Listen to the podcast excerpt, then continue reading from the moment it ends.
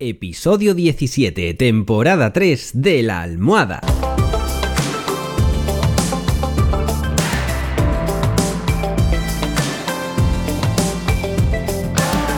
Bienvenidos y bienvenidas a esta tercera temporada del podcast de La Almohada. Un podcast, y lo digo sin tapujos, para que seas más feliz. Un podcast que te enseña a conocerte más y mejor, que te enseña a ver la vida con otros ojos, que te enseña a tomarte las cosas de manera positiva. Si es que, ¿qué más podemos pedir? Así que, si ya estamos todos, ¡comenzamos!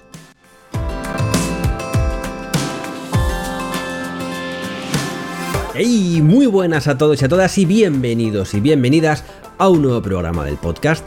Hoy toca episodio rápido pero eficaz de estos que me gustan a mí. Y es que hoy te voy a contar los 5 pasos que tienes que dar para controlar tus pensamientos. Y podría hacer una introducción súper chula, pero como he prometido que iba a ir al grano, al grano que vamos. Paso número 1. Aprende a dejar de pensar. Que sí, que sé que a más de uno le costará entre poco y nada, pero eso es un caso aparte. Me refiero a que cuántas veces hemos estado rumiando un pensamiento, ya no digo unas horas, un día, incluso semanas, siempre pensando lo mismo. Hemos discutido con nuestra pareja o hemos tenido un problema en el trabajo y siempre estamos dándole vueltas. Es que fíjate, es que esto, es que lo otro. Es el único tema que tiene tu cabeza que además hace que no disfrutes de otras cosas que te puedan estar pasando. Bien, pues por eso mismo digo que hay que aprender a dejar de pensar. Cada vez que te venga a la cabeza un pensamiento negativo, párate. Echa el freno, Madaleno, y intenta sacar ese pensamiento hacia afuera. Sé que puede ser complicado, pero dentro de esto habrás conseguido algo muy importante, que es primero darte cuenta de que ese pensamiento negativo ha entrado en tu cabeza y luego que acabas de ganar una habilidad que es la de poder interactuar con tus propios pensamientos. Así que eso es muy importante. Cada vez que detectes un pensamiento negativo, ¡eh! Fuera. Deja de pensar en él. Segundo paso que tienes que dar para controlar tus pensamientos. Recuérdate que tienes una elección. Y es que siempre va a haber una elección de lo que quieres pensar. Tú vas a poder decidir qué es lo que quieres pensar. Quiero pensar en la playa, quiero pensar en un elefante rosa, quiero pensar en lo que sea. Por muchos pensamientos que se metan en tu cabeza, tú siempre vas a tener la elección de pensar en lo que tú quieras.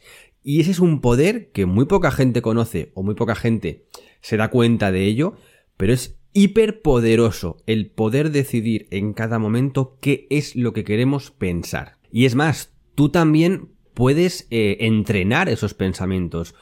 Yo siempre de pequeño recuerdo que cuando tenía mucho frío, yo me imaginaba que estaba en la playa, me imaginaba la sensación de, de, de, calor, de este que dices, madre mía, estoy sudando como un gorrino. Eso hacía, en mi subconsciente infantil, que yo tuviera menos frío. Y al contrario, los días de verano que era, que hacía un sol abrasador, al revés, pensaba que a lo mejor estaba esquiando y sentía el frío ese de cuando iba a esquiar. Bueno, pues eso me hacía, lo mismo, inconscientemente, eh, tener menos calor.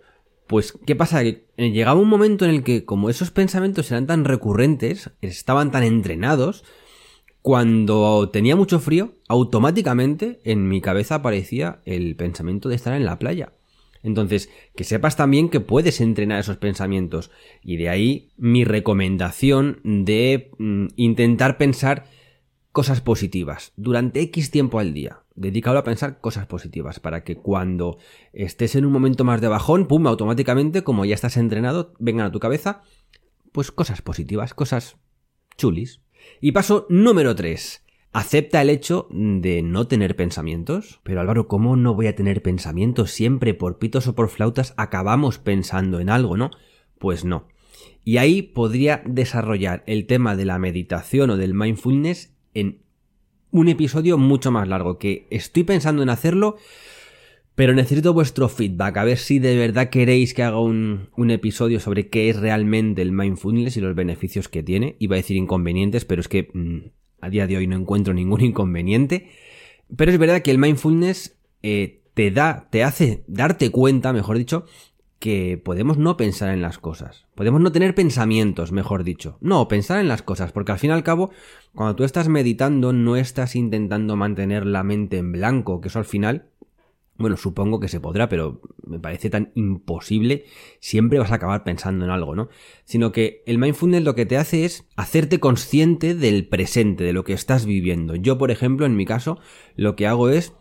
Eh, adiós, ambulancia. Yo lo que hago es em, darme cuenta o analizar cómo estoy respirando. Yo estoy sentado en el sofá, por ejemplo, cojo aire, suelto el aire, veo la temperatura de ese aire, cómo entra frío, cómo sale más caliente. ¿Qué pasa? Que estoy tan concentrado en eso que no pienso en otra cosa. Que viene un pensamiento negativo porque he tenido una movida en el trabajo, porque he discutido con un amigo o lo que sea. Bienvenido sea, pero yo estoy a lo que estoy. Saco ese pensamiento y sigo pensando en el presente, en lo que estoy haciendo en ese mismo momento. Llega hasta el punto de ser consciente de la presión que están haciendo mis piernas sobre el sofá, sobre mi culo sobre el sofá, por hablando mal y pronto. Soy consciente de cómo la posición de mis brazos, si se están rozando, si tengo los dedos entrelazados. Eh, consciente de cada milímetro, de cada detalle de la posición y de mi presente que estoy viendo en ese mismo momento. Y de verdad, si podéis probarlo, hacedlo. Yo no os digo que estéis 20 minutos meditando, si es que solamente con dedicar 3 minutitos para empezar, Primero, vais a ver que es complicado, porque nosotros hoy en día tenemos 100.000 millones de estímulos y de pensamientos que nos vienen, buenos y malos, ¿eh? no digo que todos sean malos, pero es verdad que cuando te estás dando cuenta de cómo respiras, al rato te das cuenta también de todo el tiempo que llevas pensando en en el coche que he visto en la calle. Y dices, ah, pero si yo estaba pensando en cómo respiraba. Vuelves otra vez, venga, cojo aire, suelto aire, pues hoy he visto a la chica que me gusta, pues fíjate que estaba en la cafetería, que por cierto, vaya donut me he comido y el café estaba un poco frío. Uy, espérate, que es que estaba respirando. Ya vas a ver que es complicado, porque van a venir 100.000 millones de pensamientos, pero ahí estás tu superpoder de echarlos fuera y seguir pensando. Es decir, seguir pensando, no, seguir consciente en ese presente que estás viviendo. Es decir, vas a tener la capacidad de no pensar. Y es que de verdad, probadlo, que merece muchísimo la pena. Paso número 4 y ya penúltimo, veis que esto va mm, rapidísimo, que tiene un poco que ver con lo que comentaba antes, y es aprender a pensar en positivo. Hay mucha gente, no sé por qué, no sé si es hereditario, si es genético, si es social, si debido a su entorno, no lo sé. Pero hay gente demasiado, repito, hay demasiada gente, demasiado, valga la redundancia, pesimista. Y es verdad, hay gente que ve problemas en todo, en todo. Y yo creo que gran parte de, ese problema es el no saber o el no querer o el no aprender o no tener la capacidad de pensar en positivo.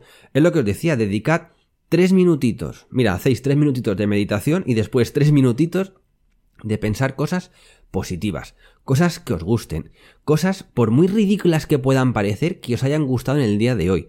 Pues por ejemplo, has llegado a yo que sé, ibas a tu oficina, has cruzado un paso de cebra y según has llegado al paso de cebra, el semáforo estaba en verde. Ya ves tú qué tontería, pero pues mira, no has tenido que pararte. Cosas, analizas día a día, hora a hora, lo que te ha podido pasar, lo que has podido vivir y quédate con esas cosas positivas. Piensa en positivo. Es que cuando la gente piensa en positivo, y no soy psicólogo y no entiendo por qué pasa esto, pero cuando la gente piensa en positivo, le pasan cosas positivas. No sé si es que tiene más sensibilidad hacia las cosas positivas y las negativas no las llega a ver. Y al revés pasa lo mismo. Cuando la gente es muy negativa, todo lo ve negativo y solamente va a encontrar problemas, solamente le van a, pasar cosas malas. Entonces es muy curioso, pero por si las moscas, aunque no sepas cuál es la teoría detrás de esto, intenta dedicar X tiempo diariamente a pensar cosas positivas. Y ya por último, y esto me parece bastante interesante porque al final, claro, todo lo que os estoy diciendo es, eh, ¿Viene un, pensamiento negativo? Pues no pienses en él.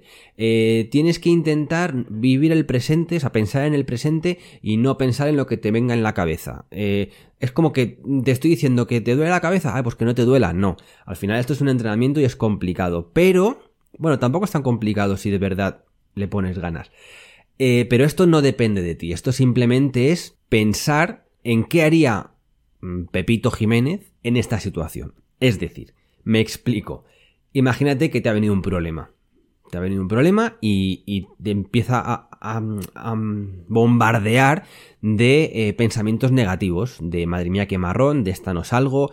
Por ejemplo, en el trabajo te ha venido un proyecto que has hecho algo mal y tienes que corregir todo, madre mía, que no voy a poder dormir, esto va a afectar a mi relación, no voy a poder encargarme de mis hijos ni disfrutar con ellos, me van a dejar de querer, eh, bueno, bueno, se, te va, se te cae el mundo encima, ¿no? Vale, bien, pues piensa, antes de decir, bueno, pues me ha pasado esto, pues no voy a pensar en ello, que entiendo que haya circunstancias y situaciones que no puedas controlar ese tipo de, de pensamientos, pues bien, pues piensa cómo actuaría o qué haría o qué pensaría una persona que admires, por ejemplo una persona o un superhéroe o un actor que te guste o un famoso o alguien de tu familia, un amigo que admires muchísimo, diga, a ver, venga, paro un poquito, ¿qué haría esta persona en mi lugar? Vale, pues es que eso de verlo desde fuera te puede dar unas pautas y unos pasos de decir, venga, pues esta persona que yo sé que es así, así, así, pues seguramente no le dé importancia y se organice de esta manera, porque claro, como él nunca tiene ningún problema y lo ve todo de color de rosa, oye, pues igual te está dando una pista de cómo deberías actuar tú o gestionar tú esos pensamientos. Así que ya sabes, si algún día tienes algún problema gordo, algún pensamiento de estos eh, tóxicos, piensa en qué haría tu persona favorita. Y ahora ya sí que sí, amigos y amigas, esto ha sido todo por hoy. Espero, como siempre, que os haya gustado este episodio tanto como a mí me ha gustado grabarlo y que ya sabéis que al final nosotros somos nosotros y tenemos que tener control sobre nosotros y sobre nuestros pensamientos y sobre nuestras rutinas y sobre nuestras relaciones. Nosotros somos los únicos que podemos vivir nuestra propia vida. Y ya sin más dilación solo me queda pediros una cosa. Y esa cosa no es otra que el que seáis muy, muy, muy, pero que muy felices.